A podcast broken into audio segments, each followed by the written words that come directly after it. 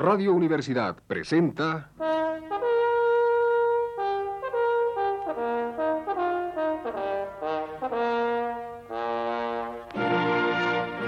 Testimonios.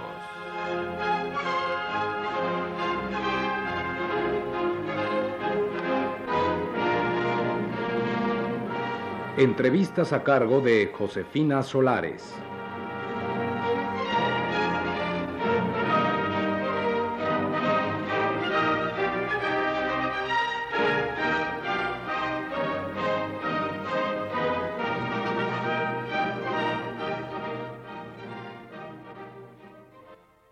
En esta ocasión está con nosotros el poeta Tomás Segovia.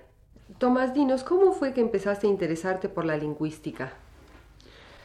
Bueno, pues creo que como todos los poetas se interesan más o menos por la lingüística, cada uno a su manera, o sea, a través de la poesía. Eh, uno trabaja con las palabras y se hace uno preguntas y creo que como casi todos los poetas empecé a hacerme las preguntas eh, sin tener un bagaje técnico, simplemente mm, por los problemas que se me iban planteando y a medida que iban surgiendo y después eh, empieza uno a meditar sobre eso y luego empieza uno a encontrar que otras personas han meditado ya sobre eso y han dicho cosas y total acaba uno pues leyendo libros de lingüística y metiéndose en ese asunto, ¿no? Eh, en realidad, eh, lo primero que me preocupó fue seguramente el problema de la comunicación. Es decir, yo, mm, de una manera un poco ingenua, sin tener todavía conocimientos técnicos, eh, sentía que había una especie de milagro en la comunicación. Es decir, probablemente el primer problema que a la larga acabaría siendo lingüístico, que yo me planteé fue cómo es posible que se transmita un poema, porque si uno se pone a analizar cuidadosamente todo lo que está sucediendo, llega uno a la conclusión de que no es posible. Y eh, primero llegué a la conclusión de que no es posible transmitir la poesía y sin embargo se transmite. Y después creo que llegué a la conclusión de que tampoco es posible transmitir cualquier mensaje lingüístico, no solo poético. Que eh, la comunicación tenía que ser un proceso muy complicado, porque eh, si cualquier fenómeno de comunicación se detiene y se analiza en sus partes, resulta imposible. Y ahora que he un poco de lingüística, hace muy poco en uno de los últimos cursos en los que estuve, decía el maestro exactamente lo mismo, decía, eh, lo, lo, que un lingüista acaba por descubrir siempre es que no es posible la comunicación y sin embargo sucede. Y este es quizá el eh, problema que acicatea a la gente que se interesa en la lingüística, el problema de cómo es posible que se produzca esto. ¿no? Y claro, ya empieza uno a plantearse los, problemas concretos. Yo me los planteaba en la poesía misma. Es decir, yo veía, por ejemplo, sin conocer la lingüística, veía que eh, hay un fenómeno que ahora yo llamaría de, significación en el poema, que es del mismo orden que el problema de la significación en la lengua y que eh, ese problema consiste en que lo que se está diciendo, para decirlo en los términos en que yo lo veía entonces, lo que uno está diciendo nunca es del todo lo que uno está diciendo. Claro, hoy diría que esto se debe a que el signo tiene dos caras que nunca pueden coincidir y que es una relación siempre entre un significante y un significado, de tal manera que el significante no puede detenerse, el significante tomado por sí mismo es absolutamente incomprensible. Es una tensión, una relación de este tipo. Eh, y este era el tipo de cosas que yo me planteaba simplemente escribiendo poemas y después empecé a ver que otras personas habían planteado cosas de ese mismo tipo en la lingüística. Bueno, y en tu concepto de la significación en la poesía, ¿no hay cierto paralelismo en la interpretación freudiana de los sueños de contenido latente y manifiesto? Sí, claro, yo supongo que sí. Por varios lados, además. Es decir, eh, por ejemplo, me citaré un poco, me plagiaré un poco a mí mismo, hablando de cosas que dije eh, no hace mucho en algunos artículos, ¿no? Mm, yo pienso que eh, una de las cosas que suceden con la poesía es que utiliza un sistema, lo que llaman los lingüistas un código, un código que es la lengua común y corriente, y lo que intenta hacer con ese código es colonizarlo con otros códigos, es decir, es superponer una significación en otra significación. El ejemplo más sencillo de esto, eh, que es el ejemplo que daba en, uno de esos artículos a que me estoy refiriendo, sería un acróstico, por ejemplo, un soneto acróstico, en que la primera letra de cada verso eh, forma verticalmente una palabra, generalmente un nombre propio. Entonces, esto es, es eh, una forma muy sencilla, muy visible, de cómo un código, por ejemplo, el conjunto de reglas del soneto, que no incluye ninguna regla sobre la primera letra de cada verso, es colonizado por otro código, por un código que justamente mm, establece reglas para leer la primera letra de cada. Reglas muy sencillas en este caso, ¿verdad? La regla es así de simple. Léase la primera letra de cada verso verticalmente para formar un nombre. Pero esa regla tan sencilla no está incluida en las reglas del soneto. Es otro código que coloniza el código del soneto, el código simplemente métrico de versificación. ¿verdad? Entonces, esto es un procedimiento que creo yo que también usa el sueño, que esto es una de las cosas, eh, que, una de las maneras en que Freud interpreta el sueño, es decir, en el contenido latente del sueño está utilizando un, código de imágenes, es decir, el sueño tal como, como lo relatamos al despertar, ¿verdad? Pero en este código de imágenes, otro código está eh, de manera parasitaria expresando otro mensaje eh, y esta colonización de códigos en principio es infinita.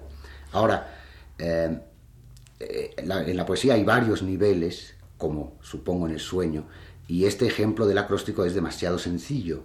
La, colonización de códigos se hace en muchos niveles, de tal manera que en todos los niveles, no solo en niveles formales, sino en niveles también semánticos, de contenido, de conceptos, la poesía está utilizando este, este tipo de, juego con un código sobre otro. Es un procedimiento, por lo demás, que se encuentra en muchas otras cosas, en, los chistes, por ejemplo, a cada rato lo que sucede es eso, y, el chiste también es un tema en el cual se liga la poesía con la interpretación de los sueños. Eh, para Freud es muy importante el mecanismo del chiste, por eso también, porque es un código ambiguo, o más bien es un doble, o triple, o múltiple código, ¿no?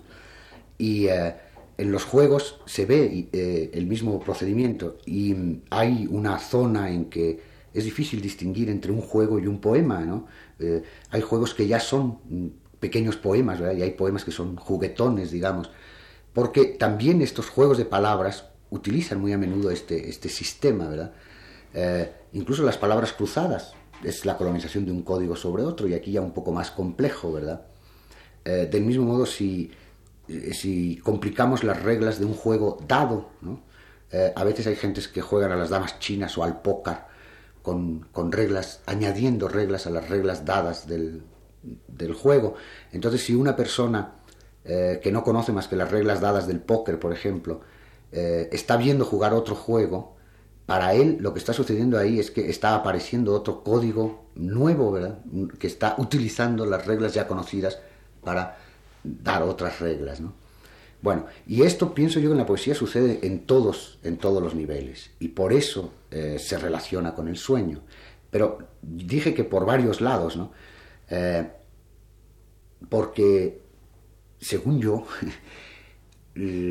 una teoría del inconsciente hoy en día, incluyendo la teoría del inconsciente freudiana, tiene que unirse, tiene que sumergirse en una teoría general de la significación.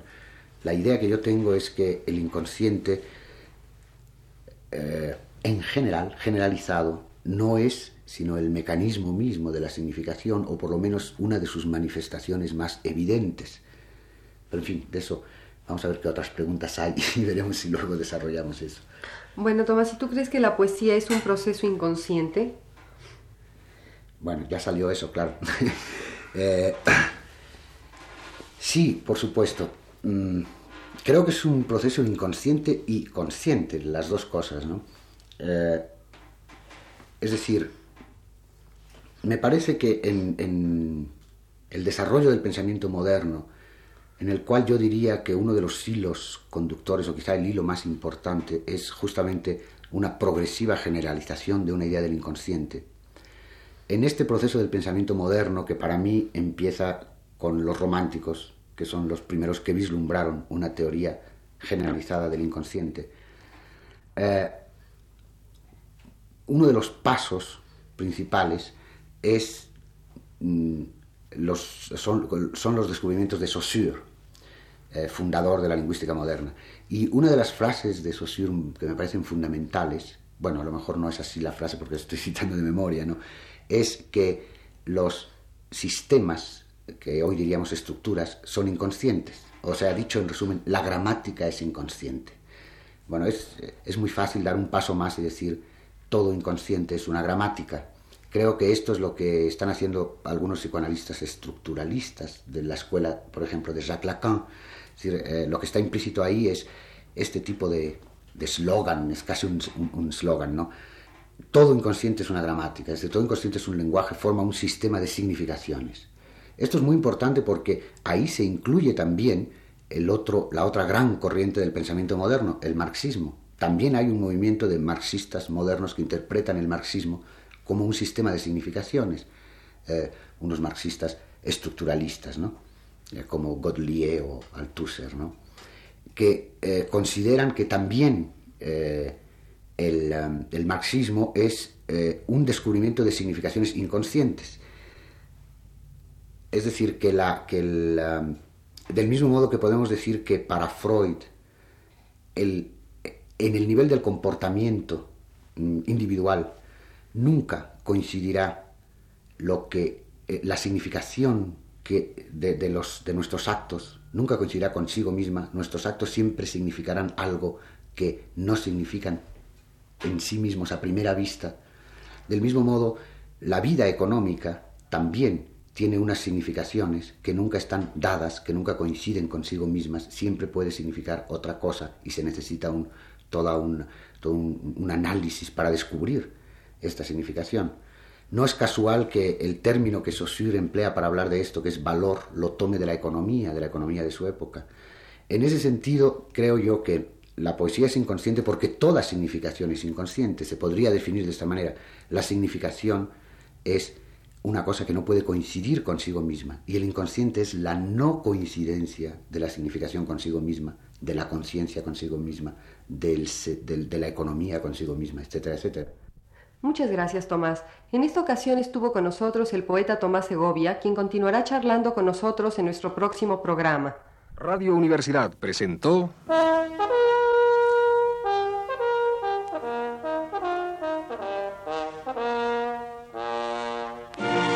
Testimonios.